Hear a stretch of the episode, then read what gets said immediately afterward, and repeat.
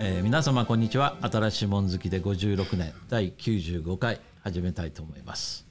このポッドキャストは還暦を目前に控えた私 TJ が上手に還暦を生きている人に生き方のヒントをもらうことそして何か新しいことをやっている人からそのエネルギーや知識を吸収するというこの2つを目的とする番組です。えー参加いただくのはいつもの、えー YKK 師匠とバスターさん YKK 師匠の、えー紹介をさせていただきますね、えー YKK 師匠は昭和39年1回目の東京オリンピックがあった1964年にお父さんの海外駐在に帯同でサンフランシスコに移住。親の帰任時にもアメリカにとどまり結局日本に帰国しなかった帰国子女 YKK 師匠です。はい、こんにちは。いやーそのとはいうものの先週先週日本から帰ってきたんですよね師匠がね、はい。隔離明けで。隔離だけ。で次、えーバスターさん、えーロス、メルボルン香港。中国のトンガンを渡り歩き今はフィリピンのセブで大型バイクのトライアンフを乗り回す不良老人バスターさんですはいよろしくお願いします、はい、よろしくお願いします。ということで久しぶりにあのなんか、えー定常状態っていうかうん、あのーただバスターさんが調子悪いんですか？うん、なんかね、わかる、あの、ちょっと熱が出たんですよ。あの、先週こ。れね、あのネット経由で感染しない？大丈夫？するかもわかんない、気をつけて。あ別にコロナじゃないでしょ？の コロナじゃないと思うんだよね、あのね、なんか風邪ひいたみたいで。検査すらすぐわかるから。検査キットで検査しました？検査キットね、売ってないんですよ、こっち。ダメなんですよ。売ってない？ね、売ってない。だからもう。ね。こっちはもう溢れてるよ。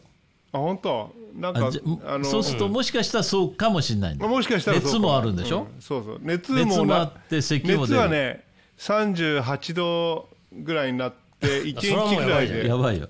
うん。それだってこれワクチン打ったからじゃないの？いや多分そうだと思うよ。あの4で回目。も喉が痛いんでしょ？うん。あのそれでねあの喉が痛いんじゃなくてその痰が絡むんですよ。うん、ワクチン打ったら感染した？うーんワクチン打ったらもうコロナになったって感じだねあれ。打たない方がいいんじゃないの？ワクチン。もう。いや実はね、あの我が家、あの奥さんが感染しまして。うん。うん。大変だったんですよ。大変っていうかその症状はほとんどないから、あの彼女もだから一つ部屋にあの閉じこもってもらって、であの外界との接触を断ち、でそんなにひどくなかったから咳もほとんど出なかったし、うん。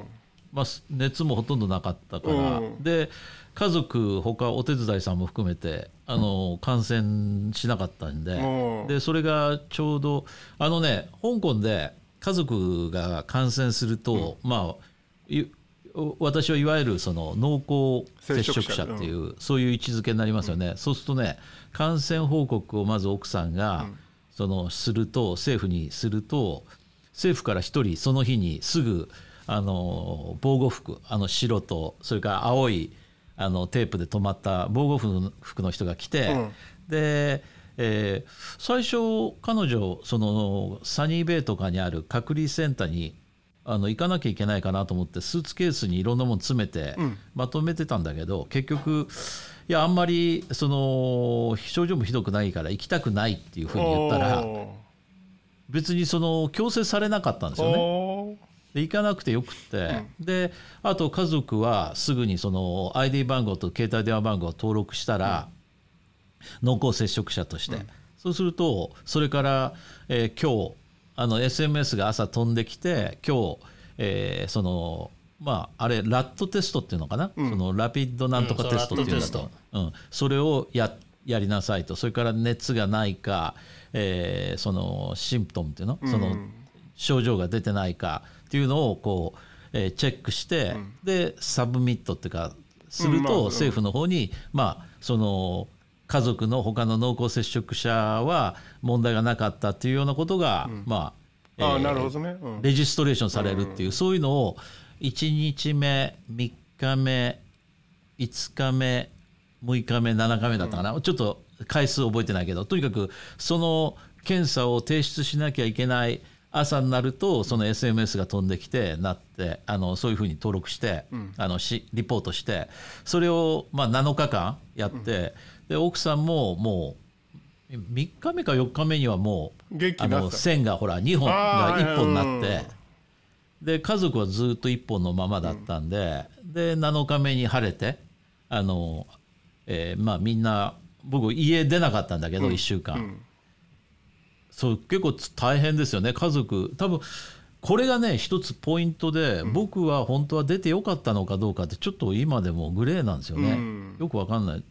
一応毎朝そのテストはしてたからでもまあちょっと幼児のためにね迷惑かけちゃいけないから、ずーっと家に1週間いてで週に6日行くヨガも1回も行かなかったんですよ。なんかすごいすごいなんかお金もったいないないとやてか思ってさそれが元で体調悪くなるんだよな。そうそう相当そう。そういうことなのでまあそれでとにかく終わってそれが火曜日にあの1週間が終わって全員がまあネガティブになったんで晴れて水曜日から出歩いてるっていうそんな感じですね。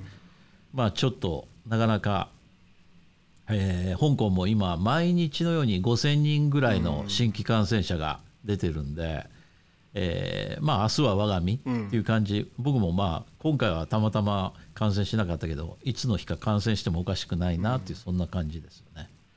うん。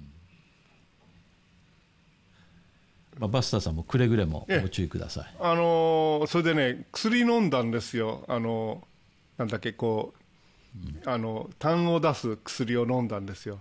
だこの薬がね、すっごい強いその普段からあんまり薬飲まない私としてはですねもう相当答えてさもう一粒飲んだらもう気持ちが悪くなってさもうずーっとなんかもうもやもやもやもやしててさでそれ2回続けて飲んだんだよね、でも本当辛かったです。でおかげで痰は切れたんだけどあのなんかもうちょっと日曜日まではあの隔離続けようかなと思って。なんかサボり癖がついて。まあそれがいいね、うん。まあでも幼児にするに越したことないですよ、うんそのもうバスターさんになっちゃってんだから、なまあ、なってるかどうか分かんないけど、まあそうなんだから家族やそのバイク仲間にうん移すとね、まずいですよね。うん、バイク仲間もね、えーみんあなあの風邪ひいて、ね 大変な状態になって。てだから風邪っていうかさそのフィリピンのすごいところはそのラットテストなりのテスト試験キットがないっていう。ないんだよ。ないんだ。香港なんてもうそこら辺であの政府がまずそのその人が来た時、袋にいっぱいバーンと置いていったよ、もう余ってるよ。そうただでくれるから。そただでれいやそこら辺で買えるもんだとばっかり思ってて買いに行ってもらったんでね嫁さんに。そしたら、いや売ってないって言わ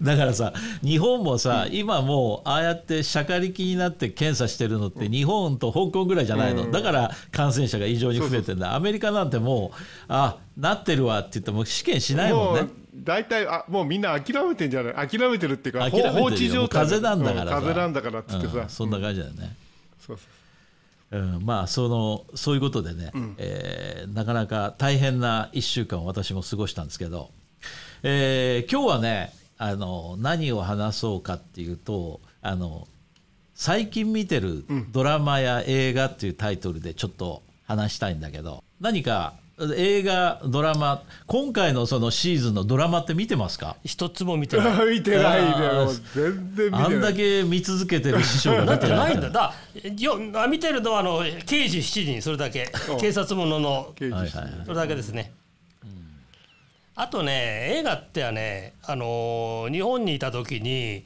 エアコンがなくてね家に。あ暑くて暑くて家に入れられないのよ。で涼みに。涼みに行こうっていうことで、あのそあのマーベリックを見に行ったのが最後ですね。あートム・クルーズね、うん。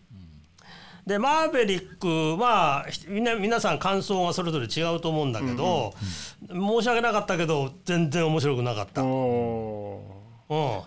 結構珍しいよね。珍しいね。みんなあれすごいヒットしてるんじゃないの、か各国で、と思うけどね、まずねやっぱり還暦のおじさんがやるもんじゃないよあれは。やっ59だよぱり相59当相当無理がある。59歳。なるほど。うん。あのやっぱり顔のシワを見りゃね、やめた方がいいと思うよ。でもそのそれなりにちゃんとその、えーコーコーチじゃないなとなんていうの？指導官として出てるわけでしょ？そうそういやでも最後は最後はだって、あれだよ。あのもう「スター・ワーズの」あのエピソード4のもう丸コピーでもうフォースでもってあの穴にミサイル入れたよ。なるほど。そうそうそう。そうだ。ちょっとやりすぎだと思うあれいねやミッションインポッシブルと重なるとこあるよね。いやミッション・インポッシブルじゃもう「スター・ワーズ」そのものじゃんそのシーンは。うんちょっと違うような気がするけど。全然一緒だよ。ミサイルが急角度でバーンって穴に入るとこなんかもうもろ一緒だよ。いやいやそこの部分だけはそうかもわかんない。あのうんあれはあの2回目3回目ってリピートする人いっぱいいてで私らも、うん。そうらしいね。うん。あの私らも2回見に行ってあのでさすがにね、あの居眠りはしなかったけど、あのーまあ面白くなかった、2回行こうとは思わなかったね、面白かったよだけど僕は。結構楽しみましたね、うん、うん。だからまああのいろいろ皆さん最後の F14 をねあのパクってにあの逃げるとこなんかちょっとやりすぎだねあれねちょっとね。あのトムキャットをねあれパクっていくっていうのはそう。F14 を。あの非常にスイッチが多すぎてあれだよ。スイッチが多すぎてわからないあのクリント・イーストウッドのほらさあのなんだっけ あの昔の映画あったじゃない。ファイアフォックス、うん、ファイアフォックスあれのパクリだね、もうもろね、うん、で ちょっとスイッチがたくさんありすぎてわからないっていうところがね。面白かった、うんあれ見てない人がほとんどなんじゃないかね。もうファイアフォックスとかね。もまあファイアフォックス古いからね古いからね。もううん。映画は、うん、相当う古い。相当ね、うん、あれは今し今回のドラマは、見てない。え？ドラマ。いや全然見てない。刑事7人以外。だってないもん。もう見ようと思うの。思うものが、僕はねあの結局僕も見てないんだけど、一つその、えー六本木クラスっていうのについてね、話したいんだけど六本木クラス？話したいっていうか、そ僕もね見ようと見ようと思ってね結局見損なってあのもう途中になっちゃったから一回も見てない、うん、あのネットフリックスだったかな？で「イテオンクラス」っていう韓国のドラマがあるんですよ。で僕それ結構ハマって見てて、その韓国ドラマデビューっていう感じで韓国ドラマ面白いなと思い始めたきっかけがこの「イテオンクラス」ってやつだったんですよね。うんであのどういうドラマかっていうともう本当に復讐劇っていう感じなんだけおどーその、えーまあ、実直なお父さんその息子が、その息子があの主人公なんですよね。でその息子があのある日転校して転校したところであのクラスですごいいじめっ子がいてそのいじめっ子を殴ったらそれが自分のそのお父さん主人公のお父さんが働いてる会社の会長の息子だったっていうそういうすごいシチュエーションなのね。でそのとんでもない息子なわけ嫌な。うんもう本当に鼻持ちならない嫌な 息子なんだけどそいつを殴ったっていうところが物語のスタートででそこからそのお父さんそのうん自分のお父さんはそれ会社を辞めなきゃいけなくなっちゃった。おでそのでもそのあのえっ、となんだっけなそのまあ居酒屋みたいな会社なんだけど、その会社がすごいほあの韓国ですごい力を持った、あの飲食業界で力を持ったところでその、えー主人公の男の子がそれに負けない会社を作ってでいつの日かこいつを自分の前にひざまずかせるっていうそういうドラマなんですよね。でもすごく面白かったの実際、もう楽しんで見た。でこの六本木クラスっていうのが始まった時に、うん、ある意味どんな感じどのぐらい違うんだろう。同じイテウォンっていうのはその韓国のなんかこういう流行スポットの場所の名前なんですよね。でそこのイテウォンクラスっていう、えーあれででそれを日本に持ってきたらそのイテウォンと相当するのが六本木なんだろうね。で六本木クラスっていうそういう名前で。であの見始めた時に、そのストーリーはもう最初15分ぐらい見て結局僕見るのやめちゃったんだけど、すごい一緒なんですよ。全く一緒なの。でストーリーが全く一緒っていうのはいいとしても、その出てくる人の容姿とか、あの髪型とかそういうのまで本当に似てるのね。もう本当もう一緒っていうぐらいあよくこんな上手にあの似てる人を探してきて似てる髪型にしてやってるなっていうぐらい似てるんですよ。まああれ声で声優とかはさ顔の形が似てる人を選んでくるっていうね、あのえ声優を選ぶね、まあでも結構うん。有名な人が出てるんで,、うん。であのあのその、えーその敵対するそのい居酒屋の会長っていうのは香川照之なんですよ。うんはいはいだから最後ひざまずかせるって言ったらもうそこもなんとなくイメージできるじゃん？香川照之といえば土下座専門だよね。うんそうそう土下座のね、ええ。そうそうそうそう。だからあのそこも透けて見えるんだけどそれよりも何よりもねとにかくもうはは配役っていうのもすごい似てるから、なんかねで今のドラマって韓国のドラマってすごいお金かけてあの演出もそれからそのその装置っていうの？その大道具っていうかそのしあれもみんなすごく立派だよね。それに対してその日本のってちょっとしょぼいよね。あの、金のかき方がこうなんか中途半端感が漂ったりするじゃない、そうすると日本で作ったその六本木クラスがイテウォンクラスの劣化コピーにしか見えないわけ俺は。あなるほど。どっちがんかさ。どっちが本物なの？どっちが本物ってのはあれなんだけど。六だ本からその韓木クラス国のイテウォンクラスってっていうのがありきで、ありきなんだよ。それの、うん。あそれを今度香港あの日本に焼き直してのが六本木でクラス。やってるっていう。うん。でともかくね最近のね韓国ドラマってね、まともに真剣に見たのは2つしかないのよ、あのチュングムとね、冬のソナタ、もうずいぶん前の話だ冬けどの姿さってかなり前の。うん。いやあれすごい良かったよ。あでねこの2つだけは必死になって見た、であとはね単発的にちょこちょこちょこっとぐらいしか見てないんだけどともかくお金かけてるお金とかね、そのプロットのあれとか日本のドラマより全然いいよ、よそうだよね。韓国だけじゃなくて中国もそう。中国のドラマなんかすごいよ。そうだね。ちょっと見劣りしちゃう日本の見ると。最近。なんかその日本もさちょっとこう業界が再編しつつあるじゃない、うん。例えば日本もネットフリックスはネットフリックスでドラマ作ってるしワウワウとかいろんなところにこうもともとのテレビ局の人が流出したりいろいろそういうことが起こってんじゃないかな。テレビ局自体がダメじゃないのかなもうな。多分そんな感じするよ、だってこんだけ YouTube になって、もうそうだね。テレビ見てても、YouTube のそのネタをそうそう。また取り上げてとか放送してる。そううん。うんあのであの芸能ニュースなんてさガーシーの方が もっとフレッシュなネタやってるわけでしょ？そうそうそう。フレッシュだよね。でそれが国会議員になっちゃうってさ、もうなんかもうそっちのがドラマだよね。もう一体何なのこの日本っていう感じでちょっと、ちょっと今辛いよね、うん。ということはテレビもみんな見てないし俺たち何してんだもうこの3人の年寄りは。いやもうネットフリックスいでしょ。やいやそれなりに見てるよ。ネットあネットフリックスは見てネッるトフリックここはやっぱりねスとそれからあのアマゾンのなんだアマゾンプライム？この2つしか見て僕ないね。はねやっぱりあの YouTube が多いね、YouTube YouTube と、多いね。うん。あとはやっぱりね一番よく見てるのはあのキングドムあキングダムね。キキングドムのアニメのキングドムと、その元になってるねしあのー真の始皇帝のドラマがあるのよ、7078話、うん。でこれをね並行して見てんうんの。あなるほど。これであのキングダムの作者がね史実からだを脱線しませんよって言ってるんだよね、だから史実の通りやってんだけどとうとう登場人物がちょっと変に変に風になっちゃったりそういうところあるけど、大体史実の通り進んでるんだよ。でこれもだから本物の新始皇帝のドラマを見てるとよくわかる。大体こう並行して進んでる、それちょっと面白い。2つ見比べてると。いやそという意味で言うと真の始皇帝のお墓見に行ってよかったね。そう。平和を見に行って、うん。まだ発掘されてないようだけどねあれはね。まだ。そうそうそう、うん。そう。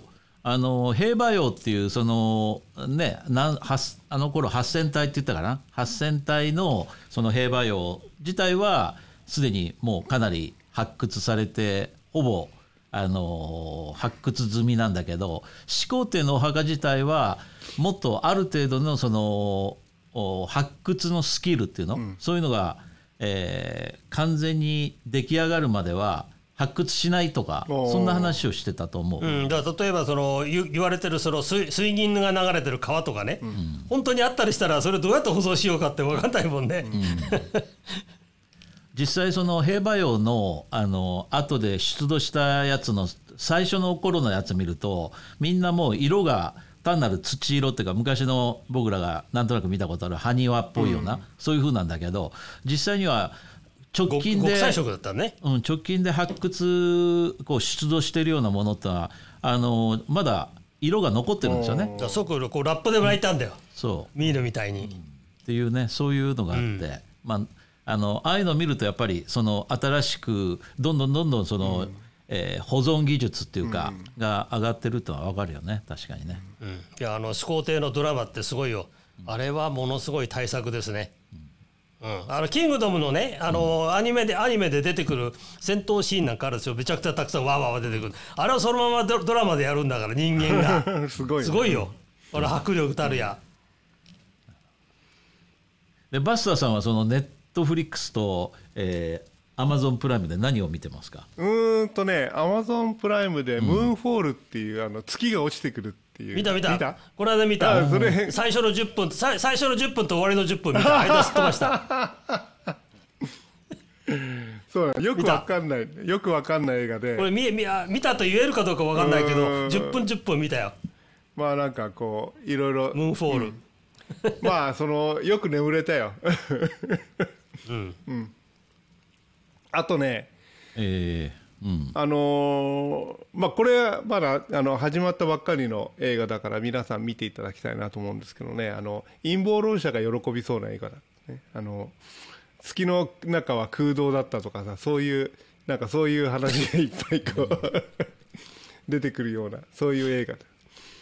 であのえっとねちょっと昔の映画昔のあのなんつうかねテレビシリーズなんだけど「あのナンバーズ」っていう、あののがあるんですよ、でこれあのどういうことかって言ったらうん見てた。あ見てた？あのお兄さんが FBI 捜査官で、弟があの数学のあのいわゆる教授なんだよね、うん。うん。なんか見たようでな気がする。でこれがねあの、まあ、昔から見てたんだけどなもう一回見直しもう一回見直してあの見だ見出したんだけどこれ結構ねあの結構作り込まれてて面白いなっていう感じでね。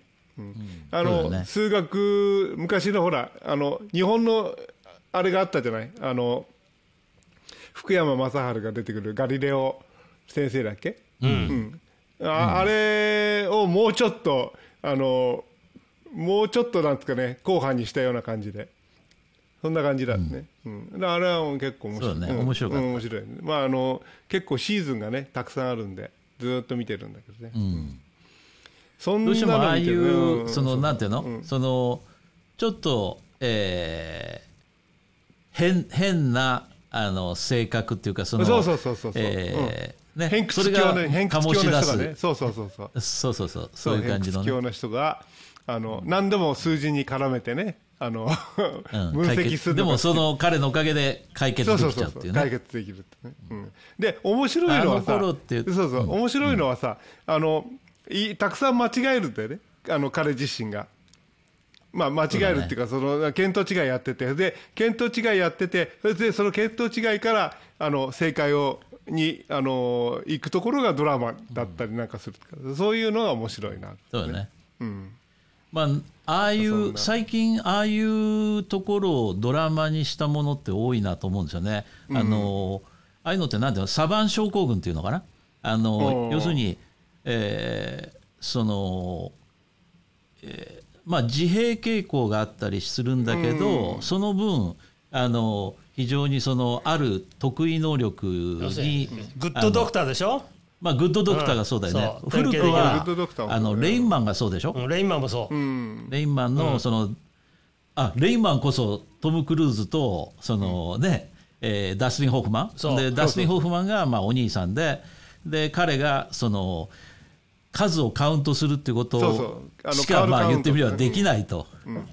でそのねあのカジノに行って叩き出されるっていうシーンがあったそうトム・けどクルーズやっぱりあの頃が一いいんだよ今はちょっとやっぱりねシワが寄りすぎた。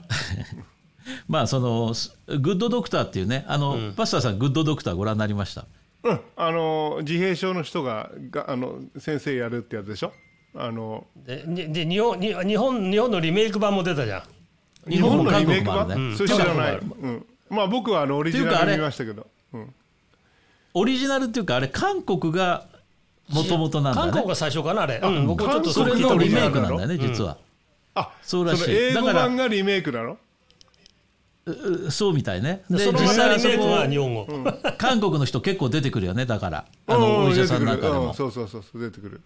だからそのオリジナルが韓国であるからみたいな気がするよ、なんとなくねそういう見てて面白かったよね。韓国って今すごいのよ。韓国中国のドラマって本当面白いよ、うん、やっぱりプロットすごい練り込まれてるしね、お金使ってるからやあの韓国は国策でしょ？大体。その国が、だね。国がねね。あのこういうエンターテインメントに結構力入れてるから、もうそのなんていうのかな、あの日本なんかもかなわないよね。アメリカでその BTS なんかすごくトップはトップ走ってるっておかしいけどあの結構あのなんていうのかな、えー首位になってけ結構何週間もあの走り続けてるっていうのは、あれはもう本当にあの官民一体になってあのやりましょうっていうのがちゃんと結果になって出てるよね、うん、だからそういうのはね。ちょっと日本ではないよね、うん、日本なんてのはほったらまあ、かしになってよく言われるのはその韓国はやっぱりその自国のマーケットがそんなに大きくない,、うんい日本の半分もないぐらいでね、でそれに対して日本って1億2000万人マーケットがあるわけで、そうするとそこに向けて何かをやれば十分その採算が取れるっていう、まあだからうん。それに対してやっぱりその自国マーケットが小さいと最初からね海外マーケットを考えざるを得ないっていう、まあ、その違いだとか言われてるけど、まあ、とにかく今見てると韓国の方がはるかになんか、あの魅力的でちょっと、あと日本のねあの見てるのは「鎌倉殿」あれはやっぱ毎週見てます必ず、そうね。面白い。あのね僕はね、結構あの AppleTV プラスって見てるんですよ。おお二人見てないですか？見てない。見てない。ほとんど見てない、AppleTV プラスってねやっぱりその作り込みすごくよくできてると思うんですよね。で最近見たのがね今見てるのがブラックバードっていうのを見てるんですよ、ブラックバード戦闘機あなんのか聞いたことあるな戦闘機のやつ、じゃなくてね。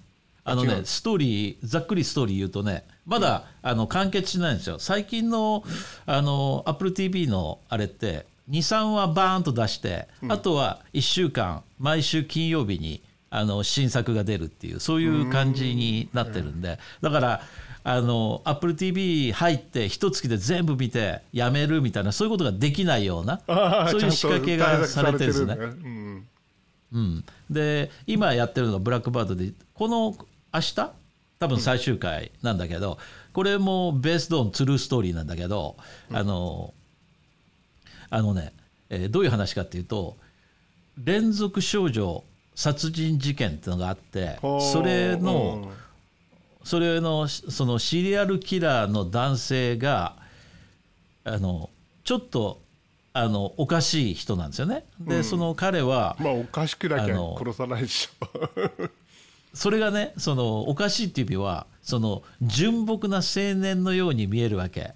でもそれで彼は自分からその殺人事件をしたっていうようなことを自供してしまう癖があるのでもそれを捜査していくと彼じゃないんじゃないかっていうようなことになって結局逮捕されなかったんだけどなんとか無理やり逮捕まで持っていってあの豚箱にぶち込んだわけ。労刑務所に入れたわけ。うんうん。でも彼のそのそれがなんとなくもうまた、えーその、えー彼がやってないんじゃないかっていう証拠なんかが出てきてしまって、このままいくと彼がその出獄してしまうんじゃないかと。釈放されるんじゃないかと、で釈放されるとまたあのその事件を起こしてしまう可能性があるっていうことで、実はその別件で逮捕されてた男にある時そのそれが主人公なんだけどその主人公のところにあの FBI の捜査官が行ってでお前がそのこいつと仲良くなってそのこいつから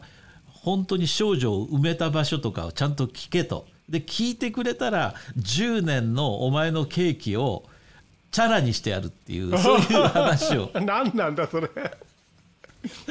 でもそうでもしないとどんどんどんどんその彼は刑務所にいる間にその彼が釈放される方向にどんどんどんどん行ってるんだけどでもそのそこを携わってる人たちはみんな彼が犯人だと思ってるわけ。で実際その彼の言動なんか見てもそうとしか思えないでももしかしたら釈放されそう。でそこにそのすごい気さくでその別の刑務所にいたのをその同じ刑務所に移送してそこでまず友達にならせてでそこからいろんなことを聞き出してくれっていう。それが、まあ、この「ブラックバード」っていうなるほど、ね、物語なんですね。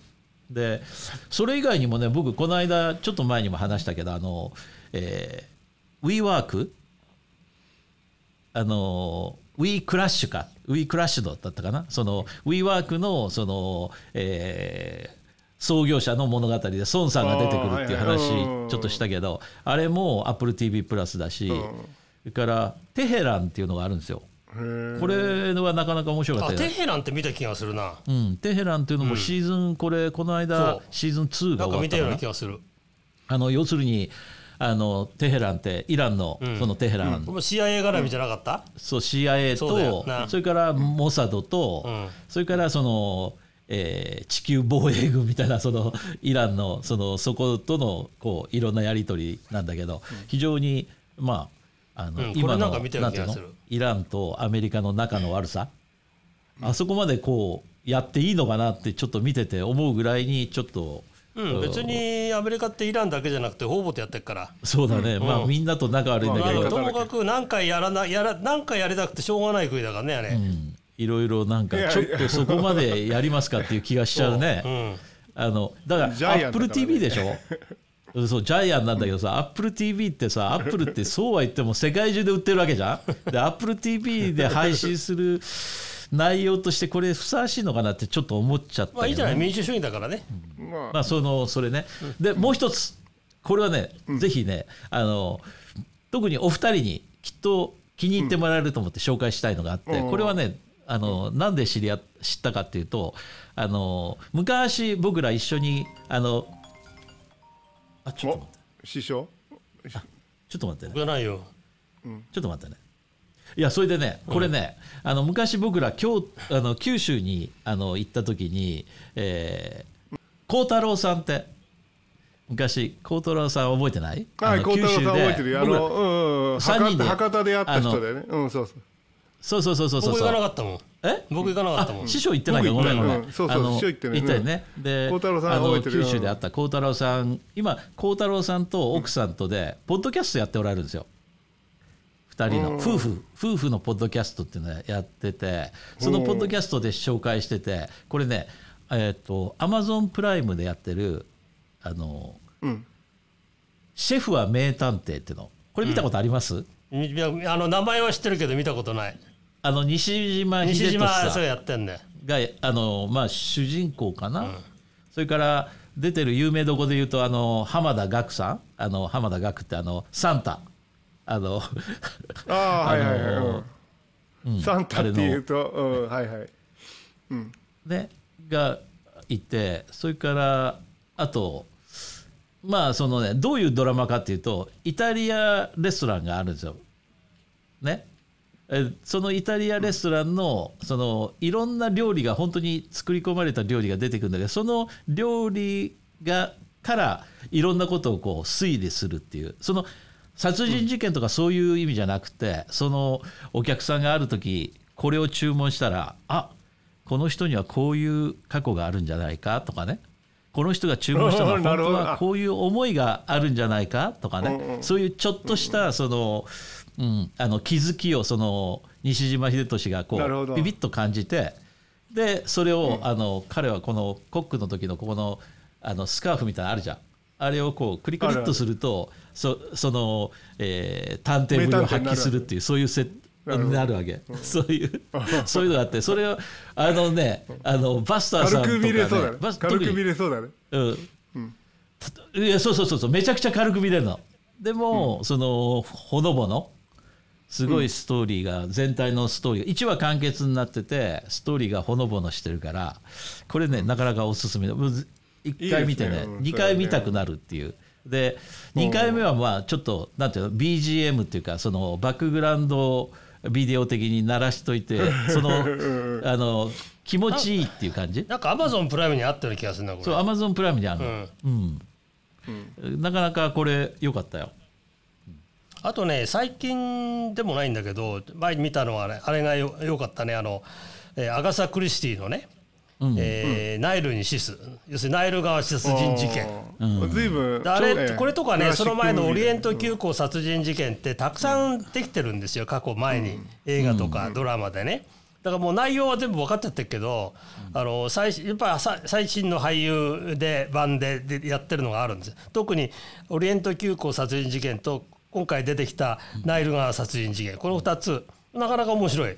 そうナイルはちょうどこの間ねそれが封切られて、ん。新しいあのドラマとしてねあのやってあの映画でやったからね。うん、まああの殺人事件は古い殺人事件だから、まあ、プロットが分かっちゃうと、まあ、ちょっと幼稚って言えば幼稚なプロットなんだけど、まあ、それそれそこに至るまでねこれこそ本当にネタバレしちゃうとすほんまに面白くないっていう典型だと思うけどね、でもなかなかその新しい映画だから、あの CG なんかも対応されててなかなか綺麗だしなかなか面白かった。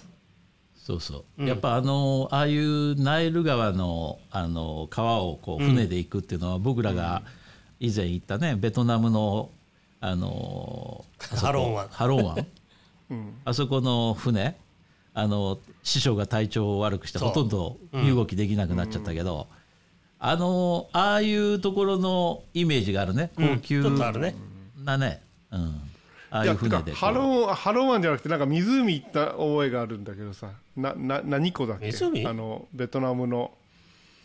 あのベトナム？湖えー、寒寒気は道路なんだけど雨季になるとあーああののど道路サインだけちょこっけ水が出てた。そうそうそうあのそのなんていうのわかるかる。知ってる知ってる。忘れちゃった名あそ前もこで見たあの夕日っていうのがすごく印象的でむむしろそっちの方のイメージの方が近いような気がする。ハロン湾ってなんかこうスターティックなイメージがハロン湾ってこう、なんかじっとしてるっていうかさなんていうかその、あのあの船の上に浮かんでそこにずじっとしてるっていうような感じがするんだけど、あのもう一個のやつっていうのはななんだっけ？あれちょっと名前忘れちゃったな。うんあのうんわかるよ知ってるよ。あのどー道路サインがちょこっと水の上から出てるのが覚えてたよ。道路サインが出てる。そう。あれあそこのなんていうのかなあの湖っていうのうが父春子じゃなくてなんだっけ印象なんとかってるなんとかってへえベトナムで？なそう何行った。うん。ベトナムでなんか行ったじゃない。ちち父春子じゃなくてなんなんとかそんな名前だよ。覚 覚えてる僕も。うん。うん。うんあの道路サインだけよく印象的印象に残ってるよ。そう道路サインだけがさ、いや全然覚えてない、うん。えー、あのえ僕行った？ほら行ったよ。途中で行ったね。行った行った行っ行ったた行った。でえー？うん。すすごいあのなんていうのかな。あのあのなんてコカ・コーラ売りに来る女の子がさ違うボートでヒューって近づいてきてピョって飛び乗ってさパッて打ってパッて飛び乗ってまたどっか行っちゃうっていう。そういう神業みたいなのを見てあーわかったわかった。おおすげえすげえ。おそれはあれだよ。あのうん思い出した。あのーあれだね。えっとベトナムのあの真ん中辺のさ、えーあれ昔の笛とか？笛。笛いや周辺ねあの時どうだったかちょっと僕も覚えて覚えてないんだけど。あの笛の時に、えーそう。う海に行ったよね。それであの子供が蛇か体に巻きつけてたあの時ですよね。あの時そうそうそうそう。そううん、そうだよね。そうそうあの時です。あれ笛笛とかあの辺のまあ昔のあの世界遺産というかあのベトナムのあれを見に行きましたよね、確かに。でその後、えー、はホイアンに行ったんだよね。だからね。うん。そうそう。そうそう。あ思い出しました。はい。そうあの道道路サインだけね今思い出した。よ突き出てるんで水の水の水の中から。水から出てるやつさびっくりしたよねそう。こう道路道路サイン。えー。だから寒気の時はそこは道路だった。とおおそうそうそうそう。なの、うん。ちょっとそれを記憶にないな。それだけそれだけよく覚えてる前列に、そうか。いやーなかなか他に何か紹介しときたい、えードラマ。そう最近あんまり見てないね。いやまあ別に紹介するほどのことないけど、ジュラシック・パークのドミニオン見てきたね。いやあれ面白くない。全然ジュラシック・パークあそれね。いや新しいやつでしょ？見た？炎のなんとかってやつ。新しいやつ、あの火山火山が爆発するの。つ。あの、あの初代のさなくて、ああの、うん。初代って僕バスターさんと一緒に名古屋で見たんですよね。そうそうそうそうそう。ネタね、一番最初のネタそう夜中でさ寝ちゃったっていう。ね、うん。そうあじ一番何でもああいうものって一番最初のやつも一番面白かったよ。いやところが僕ら寝ちゃったんですよ、うん寝ちゃったの寝たんだよだってね。うんまあそうそう。まあよくねあのクヨリをあれだけ CG でやったもんだと思ったらそれだけが印象あるけどね。最近の面白くないよ全然あの火近山が爆頃のやつ。発するやつって、あの、すごいよ。まだ続いてんのってあ感じじゃない？まあ、あの、とにかくいろいろまとめて、こう、あの、いや今主題がないあの画。はは配信のところでたくさんあるから今ジュラシック・パーク、すごいよね、あれね。うん。まあ、まあ、ということで、前半はじゃあこの辺にしましょうかね。そういうはいとこですね。はいはい。うん。はい、ということで、えーはいはいまた後半、えー木曜日かな？に続きますんで、それではこの辺で、はい、一旦さようなら。